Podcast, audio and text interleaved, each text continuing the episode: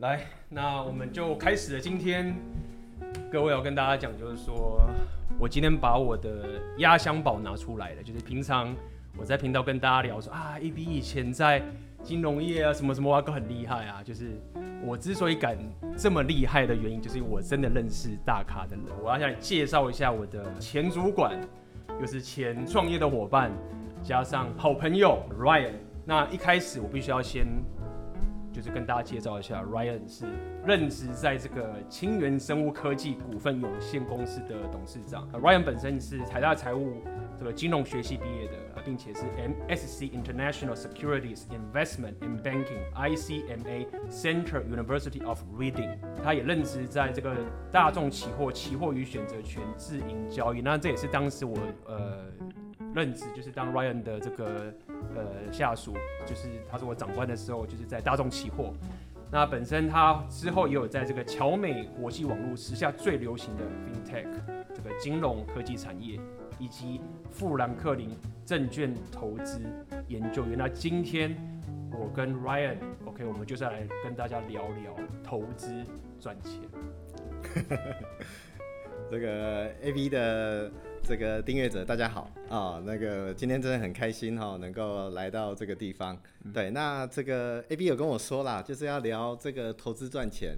那我自己心里是觉得有点奇怪哈、哦，就是我是做一间生物科技公司的的的人，好，那今天要来聊投资赚钱。投资赚钱不就目前不是我的本业，好，那只是说我可能会有一些经验啦，好，可以跟大家做一下分享。Ryan 说到底是。虽然说现在不是你的本业，但是不只是说你科技也是，那包含你的这个职场的情形也是，然后创业也是，所以呃，我认为就是现在呃，反而这样聊，我觉得更好，就是因为大家毕竟也都不是本科系或者在，就是我我不得不讲，就是说真正专业的那些厉害的人，大概也不会来看这个影片，对，所以大部分的人我们觉得都是想要。呃，兼职去做赚钱。那我认为一开始的话，我觉得大部分我的呃的观众，他们也有学生的，然后也有四十岁上班族的，各个层次都有。那么大家都想赚钱。对。那在过去说老实话，因为我是外行，那我也曾经跟内行合作过，所以我一直不敢去讲投资这件事里面的班门弄斧，就会讲讲说给给 Ryan 看，就说。A B 讲这个不太对吧？不能 这个不太对劲，所以所以今天我觉得，呃，一开始我想要先问一下 Ryan，就是说，针对现在很多人，他们比如说刚出社会，或是财力也不够丰盛的这个倾向，然后他们开始想要做投资，你有没有什么建议？好，我先讲一下我个人的经验好了，好，就是、嗯、呃，我在二十几年前大学毕业的时候，哦。那大家就大概知道我的年纪了。好，那个时候呃，我都还记得，我二零零二年大学毕业，那个时候啊，我看了一本书，好，这本书在目前都还在卖，好，大家可以去书店找，是那个德国的一个投机大师，大师叫做科斯托兰尼写的一个投机者的告白。嗯，好，这本书里面呢、啊，呃，有一个东西深深的影响我到现在，它里面开宗明义，他就讲到说，呃，他这辈子。他这辈子只有看过三种人能够快速的致富。所谓的致富，不是赚到个五百万、一千万，是赚到个五十亿、一百亿，好，是这种程度的致富。他说只有三种人，第一种人是娶对老婆。这个是怎么回事？哎，我是大家就是是的，是的，很奇怪。呃，不过不过没有，但是我必须要讲，我们的频道会觉得不行，我们男人要自己赚钱啊，是不能靠老婆，是，是好。不过到底是怎么一回事？其实我们说娶对老婆，说穿的就是什么？继承遗产哦哦，继承遗产。好，那就像刚刚 AB 讲到的，有办法继承遗产的，应该都不在这里。好，那这一点我们不说。好，第二个创业。好，第二个创业，像当时我们在大学的时候最有名的创业家，当然就是比尔盖茨。好，到现在都是非常知名的一个人物。当然后来有 Google 啊、Facebook、Apple 这些公司出来，哈，那那是另外一回事。第三个就是投机，嗯，当一个投机客。好，那个时候深深的影响了我。好，那个时候好，接下来啊，我就跟大家一样，好，这个大学毕业之后去当兵，当完兵之后搞了个硕士念一念，念完之后回来投入台湾的职场。投入台湾职场之后啊，我那个时候就有点惊讶，想说，哎呀，我把过去的学历洗得这么漂亮，结果在职场上面呢、发现找不太到我理想中的工作，应该说跟我想象中、跟我看到当时的学长学姐的东西完全不一样。那个时候我就开始觉得有点奇怪，诶，是我的运气特别差，还是怎么样嘞？我不知道，但是反正那个时候就是个年轻人，就开始工作了。好，工作下去之后，发现啊，薪水不太会涨。那个时候我也就跟就跟大家一样，就是一个员工，就是一个毕念完书毕业的毛头小子，死菜鸟，什么都不懂。好，发现薪水不太涨。好，跟跟跟跟听到父母辈说的东西完全不一样。那个时候我就开始发现不对劲了，这个真的是我该走的路吗？我不禁回想起科斯托兰尼说的。好，继承那一块我们不说，我们说的是什么？我们说的是创业跟投资投机，这两块。我那个时候就下定决心，那个时候我也跟 AB 讨论过。好，那个时候我们就下定决心说，我们要么搞创业，我们要么搞投资。好，那个时候刚刚好，我们的工作对两个可以一起搞，所以就在那个时候，我们毅然决然离开了当时的公司，然后我们就搞了一支基金，开始进入我们的创业生涯。好，那创业路大不易，这个大家都知道。好，但是这一个经历啊，深深告诉我一件事情，一直到现在，差不多有个十几年了。好，十几年，这十几年来，其实遇到非常多的挫折。然后这十几年来，我加入的。我自己创业，或是我加入的创业团队，好的经验都有，但是呃，都不是全部都成功。我必须这样说，不是全部都成功。好，那但是这段时间深深让我发现一件事：科斯托兰尼当初说的话是对的。嗯，好，也就是只有创业家跟投资或是投机客，他们才有可能创造。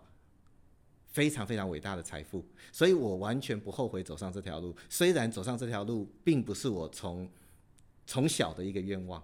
好，那我也可以跟大家说，在我呃创业的第一年，刚好是我的大儿子出生的那一年，大家就知道那个是一段非常不堪回首的一段经历啊。那个时候我都记得，大概有一整年的时间，我没有一个晚上是睡过夜的。没有一个晚上是睡过夜的。那 AB 也很清楚，我们那个时候搞的基金呢是做全球的，做全球的，所以更不可能了，更不可能睡过夜。那小孩子又在旁边吵，然后行情又往往反向跑，哇，那个压力真的是非常非常的大。好，那这些东西啊，终归终归说起来啊，其实就是什么样子的生活才是你要的。那个我后来我后来深深体悟到这这一件事情，就是创业这条路我走得非常辛苦。但是目前小有成就，投机投资这条路我走的也非常辛苦。那目前为止，它已经成为融融入我生活中的一个部分了。好，那这个科斯托兰尼那个时候说的三大要件，好，其中两个我做得到的要件，这个东西我认为它都非常的让我的人生受用啊。嗯，这样子。其实我我非常认同，因为包含我自己后来本身的呃创业吧，我经营这自媒体啊，大家可能都是啊 YouTube YouTube，我说啊你们搞错了。我是因为有跟 Ryan 混过，所以我就算自媒体也是某一种创业，所以很多这些思维是我从那时候我们做过的时候，很多时候我就哦这个这样这样，当时学到超多东西。那这些所有的创业的这些思维啊，包含投资的思维，其实说老实话还真的得自己慢慢培养起来。是的。是的。那但今天我们还是专注在呃投资上面，因为创业我们之后有机会也会跟大家聊，那个又是个大坑。那么大部分的人。我相信大家新新我当时新的人的时候，比如我例子，我当时开始有工作薪水的时候，我印象很深刻，也是也是二十年前在那个时候。对。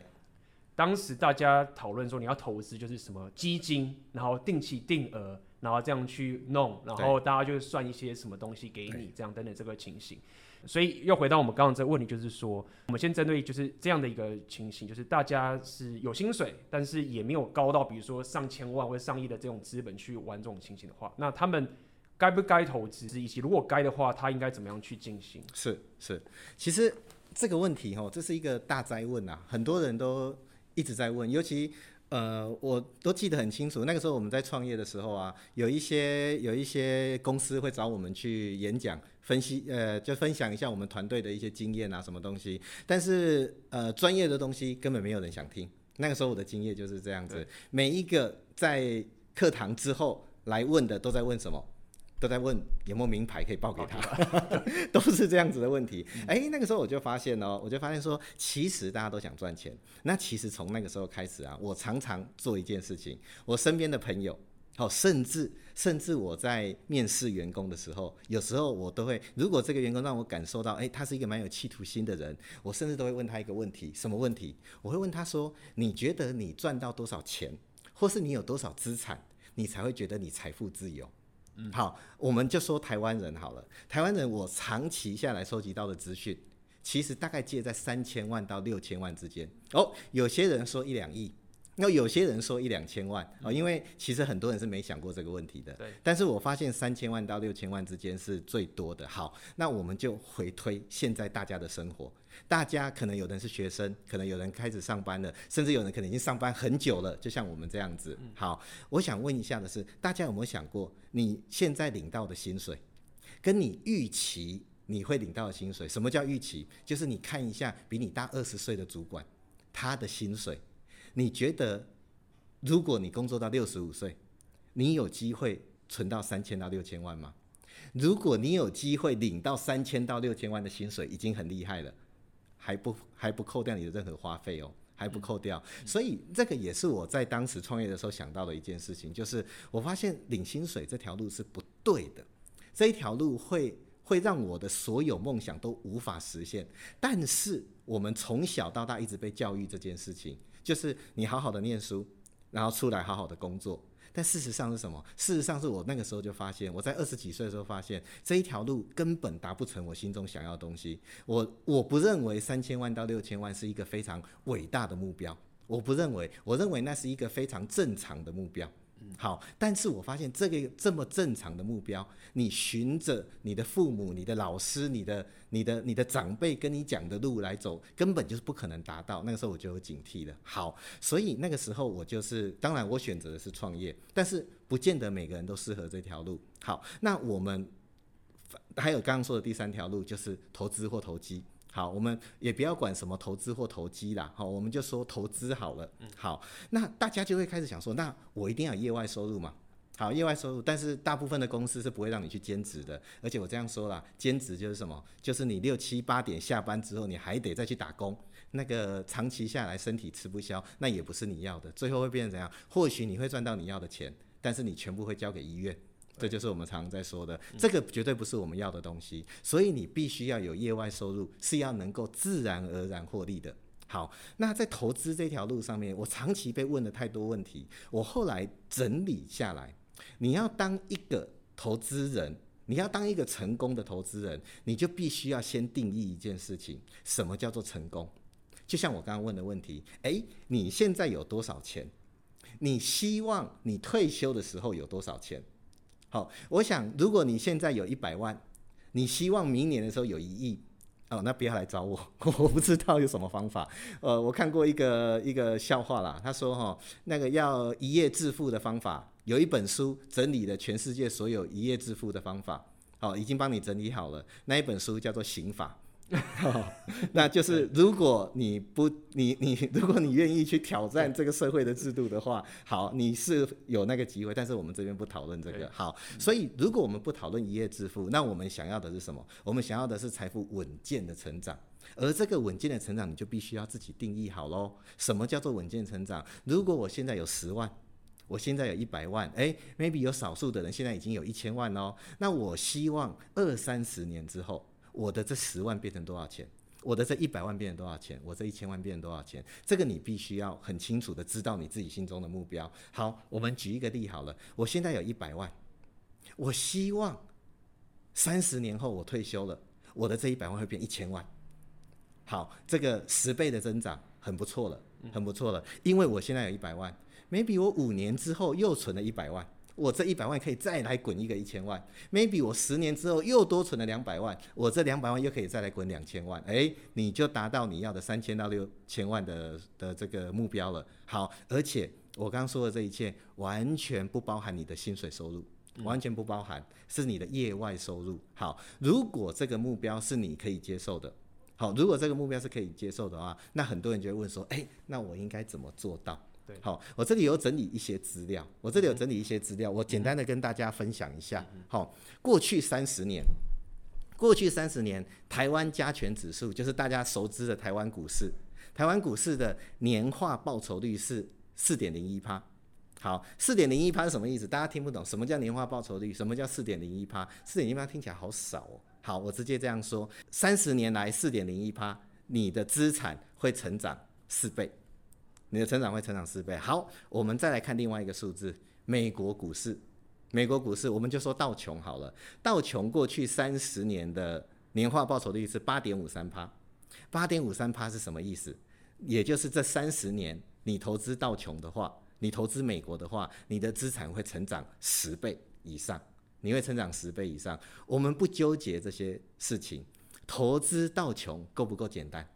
够算简单，算简单的。你不用选股，你不用想说哇，我三十年哎，三十年我常我常常这样跟大家讲，三十年前你有买台积电的人，现在你赚翻血爆了。好，嗯、但是大家知不知道，在座可能很多人三十年前的时候还是孩子。还是可能还有些人还没有出生，可能还没有出生，有些人可能大概国中、高中。对，好，就算当时你已经成年了，三十年前你已经成年了，三年前我们都还没成年哦。嗯、就算三十年前你已经成年了，你会选到台积电吗？当时的台积电是什么？我们回顾一九九零年的台积电，它不过就是一间国家扶植出来的新创公司。嗯，那个时候它什么都不是，甚至连稳定获利都做不到。三十年前，你有一个眼光，把你所有的钱砸在台积电身上，三十年来什么都不动，不可能。我们不要骗自己了，那是做不到的，那是不可能的事情。好，那所但是，哎，我们知道台湾，你看不看好台湾三十年以后继续成长？你看不看好美国三十年后继续成长？我再问一句更大的，你看不看好人类三十年后继续成长？嗯，如果你认为人类总会一直进步。我们人类不会不会呃什么冰河时期啦，全球暖化，我们人类灭亡，灭亡也就不用讨论这些事情了。我们不考虑这些很无聊的事情，我们就考虑人类如果三十年会持续成长，那美国或许会持续成长，台湾或许会持续成长，但是全世界一定会持续成长。我们就投资全世界就好了。我不要去选中台积电，不要去选中苹果，不要去选中特斯拉。不要去选中这些东西，我们没有能力选到这些东西的，我们就选大方向就好了。好，这就是刚刚跟大家说的。如果你三十年前选到的是台湾，你的资产成长四倍；如果你三十年前选到的是美国，你的资产成长十倍。这样子好不好？我认为相当好了。我认为相当好了。好，那很多人会说，哎啊啊，股市有有高有低啊，如果我在最高点的时候买的买进的话怎么办？好。很多投信，当然我这样讲，很多投信人可能会不高兴了哦。但是不怕，要不怕，那就好，那就好。对，好。所以投信他就发明了一个很厉害的东西，要因为以前我也在业界做过，发明了一个很厉害的东西叫定期定额。嗯。所以你永远不用怕你投资在最高点，但是反过来说呢，你也永远不可能投资在最低点。好，为什么？因为你会平均分散在每个地方。好，但是如果我这样说，假设我有一百万。好，我们也不要说一百万，十万也可以哦。假设我有十万，我有一百万，我会一把投进去。假设好，我就相信 Ryan 说的，三十年我就给他跟他耗下去了。反正三十年后我才六十岁，我还有大把的人生要过，我就跟他耗下去了。但是我这一百万，我应该直接把它投下去，还是照投信投顾说的定期定额来做？好，这里就牵扯到两个很重要的点。好，第一个就是时间，第二个就是复利。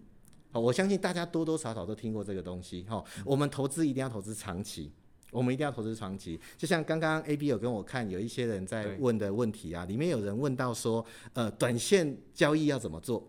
短线交易要怎么做？这是一个很好的问题。我当初我们在期货选择权公司，我们就是做短线交易出来的。我相信 AB 都还记得，我们那时候甚至半夜说是假日还要来公司。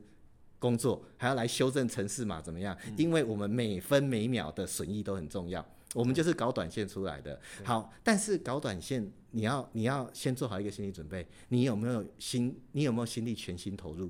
你打不打算辞掉你的工作？全心投入短线交易。如果你没有这个打算的话，我会奉劝你不要做这个想法，不要做这个想法，因为做短线交易你必须要把它全职，而且它的全职不是什么一天上班八小时哦。你不要想说台股一天只开盘五个小时，所以我只要一天工作五个小时，错，你一天至少要花十个小时去研究市场，加上那五个小时你要全心全意的盯住盘面。我举一个例，当时我们在期货公司的时候，有一个非常非常强的高手。好，他就是做超短线交易的，极短线交易啊，他五个小时是不能上厕所的。嗯，你知道他最后怎么做？他是包着尿布的，因为他一秒钟都不能离开他的盘面。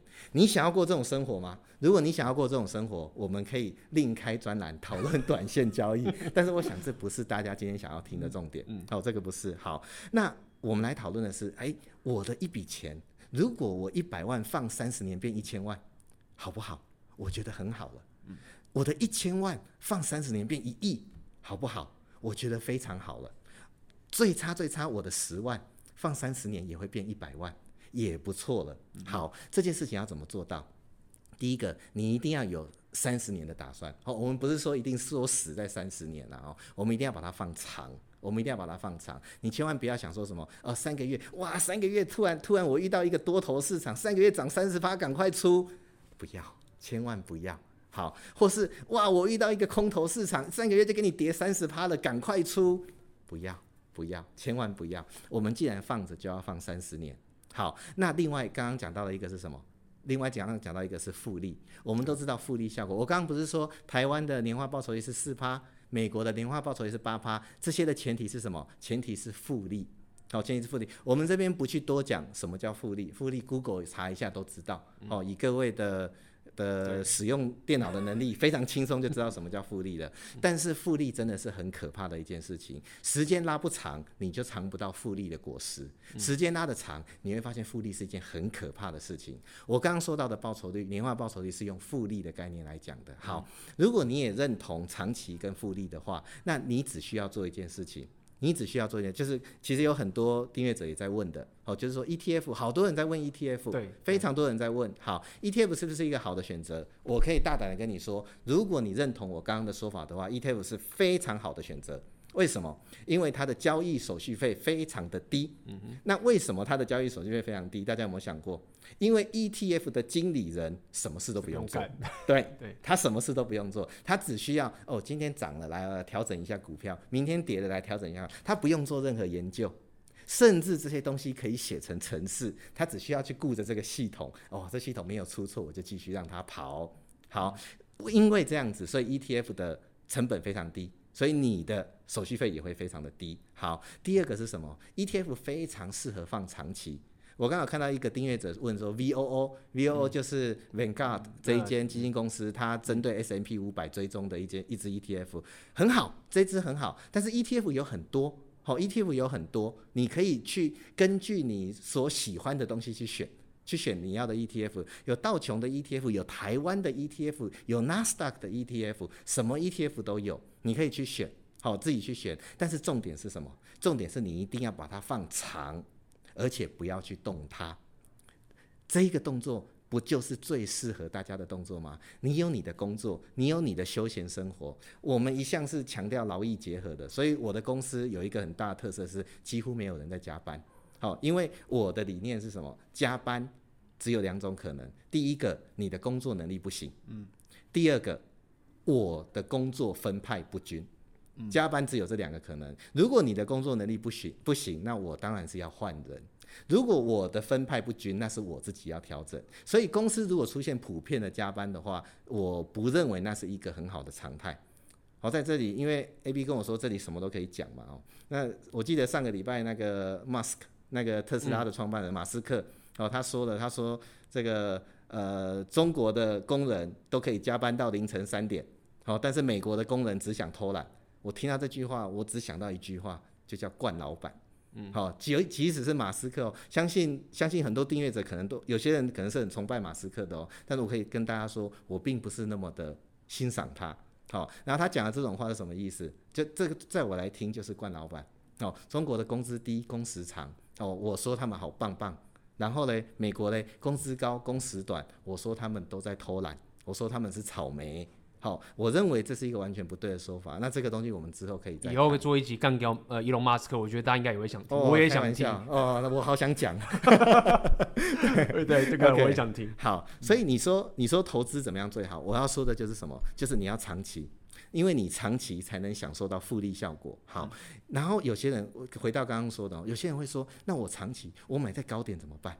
我买在高点怎么办？刚好我做过一个资料，好，我做过一个资料，我跟大家分享，过去三十年，不对，应该说过去的三十年到六十年，也就是从一九六零年到一九九零年，一九六零年到一九九零年，我每年把钱梭哈放进去，投资道琼工业指数，我每一年把钱收哈，我不做定期定额哦，也就是说，我可能有哪一年买在最高点哦，有可能哪一年买在最低点哦。如果我从一九六零年放三十年到一九九零年，我从一九九零年放三十年到二零二零年，所以我总共会有三十个报酬率出来。我总共会有，你知不知道这三十个报酬率的年化报酬率，皆全部介在八趴到十趴之间，也就是你根本不用担心你买在高点还是低点。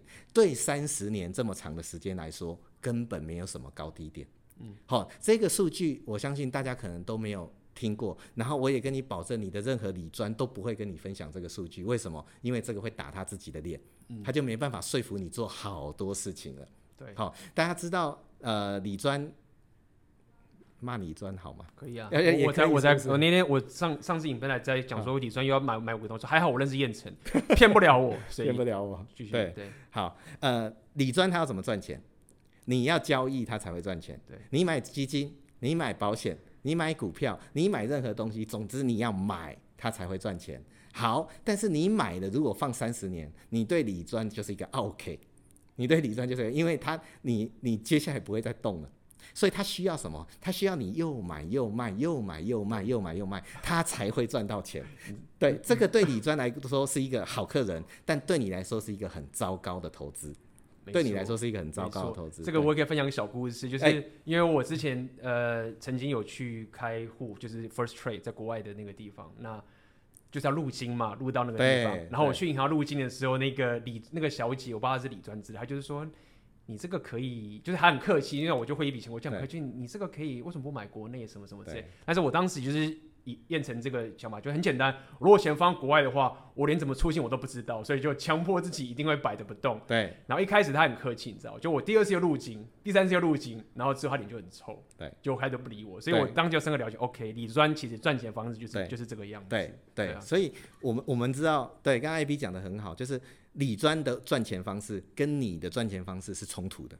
是冲突的，所以这个就是我我这边讲，诶，当然了，我不是理专，所以我讲这种话，理专一定有他自己的说法，但是那是另外一回事。好、嗯哦，对我来说，你一定要放长，而且不要动，好、哦，这个才是你最好的投资方法。那那回到他们有一个，我就稍微再问到最细节部分，他们最 care 的点就是说，刚听 ETF 嘛，我也是完全认同这件事情，但是如果我们真的要问到最下去说，说有没有除了 ETF 以外？验证你会认为是大家还是可以去思考的一种投资方式？假设这样讲的话，好，呃，AB 这个问题问到非常的非常的核心的问题哈，就是你要投资什么东西哦才是最好的？就是 ETF 以外还有没有其他的选择？好，ETF 它是一个很广泛的东西，好，它是一个很广泛的东西，里面有非常非常多种类。好，但是我也可以跟大家说，哦，呃，我们的我们的订阅者大部分都在台湾。好，台湾的金融市场相对是封闭的，所以你能选到的 ETF 并不多。你能选到的 ETF 并不多，然后再加上什么？再加上你呃，如果你问你的理专，你问你的营业员，他一定会尽量推荐你买台湾的 ETF。但是台湾的 ETF。这样子又要开始骂人 我我想到，你知道有种地图，你知道吗？世界地图，然后大家说台湾是什么最强？那台湾它突然是个啊，是是是是，就大家认为说台湾就是世界的中心，哎，世界中心，台湾就是只是一个完全对世界几乎没有任何影响的一个小金融市场。对对对，很很好玩哦。我们从小到大都用新台币。我也是跟一个跟一个政治狂热者，但是他对经济完全不懂的。我跟他说，你知道新台币在全世界是一个不值一提的货币？哇，他非常非常生气。他说：“怎么可能？你知道台湾外汇存底有多高？什么什么什么？”我就说：“对对对，我知道，我知道。但你知道新台币在全世界的货币里面是一个不值一提的货币，就是这样。就是大家会有这个错误的认知。我在台湾，所以我买台湾，而营业员也会希望你买台湾。为什么？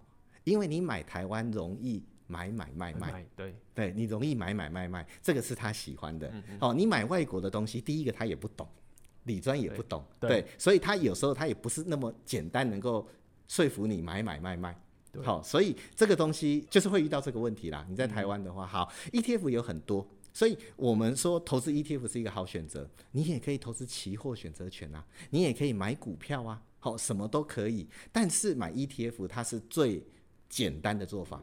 然后我一直在强调一件事情，就是东西一定要做的很简单，就有点像我们公司的产品设计一样，我最后都要要求做到最简单，嗯能够多简单就多简单，简单 bug 就少。嗯好，这个是这个是这 AB 一定最懂的，那这个写写软体的，对，越简单 bug 越少，但其实最难，对，但是其实它最难，对，所以 ETF 其实是一个很好的选择，但是你其实应该要。应该要深入的是什么？你要买什么 ETF？好，就像我有看到订阅者有在问哈，有在问说越南怎么样？好，越南怎么样？好，我可以跟大家说，我看好越南。嗯，我可以跟大家说，好，但是如果你有看越南股市的，应该会知道这两年越南狂飙，越南狂飙。但是我这里可以做一个小小的预测，好，不负责任的预测了哈，不负责任预测，十年之后你回头看这两年狂飙，什么都不是。嗯，对，十年之后的越南的涨幅很有可能会让你认为这两年的狂飙什么都不是。好，呃，我非常看好越南，但至于为什么，我们之后可以再讨论。这个是牵扯到总体经济的东西了。嗯，好，那越南是一个标的，台湾是一个标的，刚刚说到的道琼也是一个标的。好，你不要投资股市，你可以投资债券。债券也是一个标的，但是我可以跟大家分享一个东西。刚刚我说过去三十年道琼年化报酬率八趴，台湾是四趴嘛？嗯、大家知不知道投资债券？投资债券最稳当的是什么？美国的长天期公债，嗯，全世界最稳当的东西，好，绝对不会倒的东西啦。它倒就代表美国倒了，哎，对，那世界就发生大变化了。好，大家知不知道过去三十年投资美国长天期公债的报酬率是多少？零点七五趴。年年化报酬率，年化报酬率，简单的说就是比你的定存利率还低，定存够低了，它比你的定存利率还低。我相信懂的人都知道，好，股债配置是不对的，嗯，股债配置是不对的，就是以前我记得以前我们叫平衡型基金，对，现在叫什么名字我不知道了，啊，我不知道了。其实我一向都不认同股债配置，我认为如果你想要投资获利，好，呃。简单的说，就是你不满意定存利率啦，你有闲余的钱，不管是十万、一百万、一千万都好哦，只要你有闲置的钱，我都不赞成你去投资债券。债券，嗯，好，或是什么什么平衡型股票、债券平衡型的基金，我认为你应该把所有的钱投进股票，而你要选什么股票？选一只你认同的股票，例如你认同台湾未来三十年会继续成长，你就投资台湾。你认同美国未来三十年会成长，你认为越南未来三十年会成长，你就投资它，然后你也不要去选股了，好、嗯，你就去选它的国家就好了。对，你就去选国家。但是我跟大家说，还有一种 ETF 叫什么？世界 ETF。简单的说，它帮你配置全世界的，它帮你配置全世界的，可不可以？可以。这个代表什么？代表你相信人类会永续成长。对，你认为人类会永续成长，可以，绝对可以。我手边没有过去三十年世界 ETF 的资料啦，我手边没有，但是没有这个哎，目前历史资料。对对对啊，我不确定有没有历史资料，不过我手边还没有整理。对，那我相信它的报酬率也不错。我相信它的报酬率也不错，嗯，对，所以你说投资 ETF 好还是什么东西？我认为你可以以 ETF 为基准，然后去选择你喜欢的 ETF 来投资，嗯。我们有累积很多这个订阅者的问题嘛？变成有没有特别就是觉得有个问题你可以想要回答的？针对刚刚的，好，对，我们有准备了不少了，就是这些问题。啊，好，来。有有一个问题我非常有兴趣，一个说想知道该操盘手赔最惨那次交易的经验。啊、哦哦。好，好，这个问题一般人是非常回避这个问题的，但是我是非常喜欢回答这个问题的。好，呃，我们我是在好，我从十几岁开始就玩投资，好，那个时候我的妈妈就给了我一笔小钱，好，一笔小钱大概二十万。他就说：“来，这笔钱就让当做让你去练习投资。好，为什么？因为我妈妈就是证券业出身的，她本来就希望这个东西要成为人生的一部分。你未来走不走这条路不重要，但你必须要懂这件事情。所以我十几岁，他就给我一笔钱做投资。好，然后我可以告诉大家，哦，呃，我没有办法选出最惨的那一次，因为好多次都很惨。但是我们可以稍微定一下惨的大概是什么样？比如说是来赔光了，还是倒赔，还是赔几？我直接我直接讲给大家听。嗯、好，呃，我大学的时候，我是一九九八年进大学的，大家都知道两千年科技泡沫。嗯，好，那个时候谁知道什么科技泡沫？谁知道什么东西？那个时候一九九八年，全台湾都在封什么电子股？嗯，全台湾都在封电子股。然后从我大一大二。只要电子股买下去就是赚。好，那个时候最好笑的笑话是什么？呃，台积电的代号叫二三三零嘛，啊。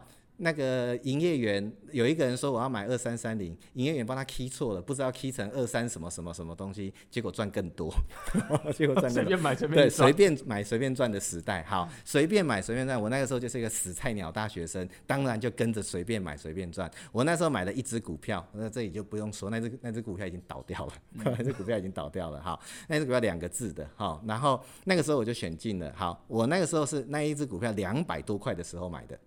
两百多块的时候买的，好，然后接下来就开始我的随便买随便赚的路程了。它一路飙到六百多块，在短短的半年的时间，好，我那时候觉得什么？我那时候觉得哇，赚钱太容易了，我真是个少年股神啊！我真是个少年股神。好，那时候真的是志得意嘛。好，然后就进入两千年了。那一只股票啊，我到现在都印象非常深刻，就从六百多块开始每天跌停锁死。也就是说，我完全出不掉，不掉对，连续三十三根跌停锁死，连续三十三根，所以从六百多块跌回两百多块，哦，不对，好像跌到一百多块，然后有一天爆量打开，那一天我就很犹豫要不要卖，要不要卖？你知道，你你一开始放两百多块。你赚到六百多块的时候，你会觉得我的财产是六百多块，对，你不会觉得我的财产是两百多块，对，对，所以一旦跌到一两百块的时候，你会觉得什么？你会觉得我赔好多，赔好多不敢砍，嗯，这个是基本的人性，在当时我也是一样。好，但是我很庆幸的，当时我砍掉了，因为之后就一天，那一天爆量让我出场之后，接下来再跌二十根跌停，然后过不到一年，那一支公司倒闭了。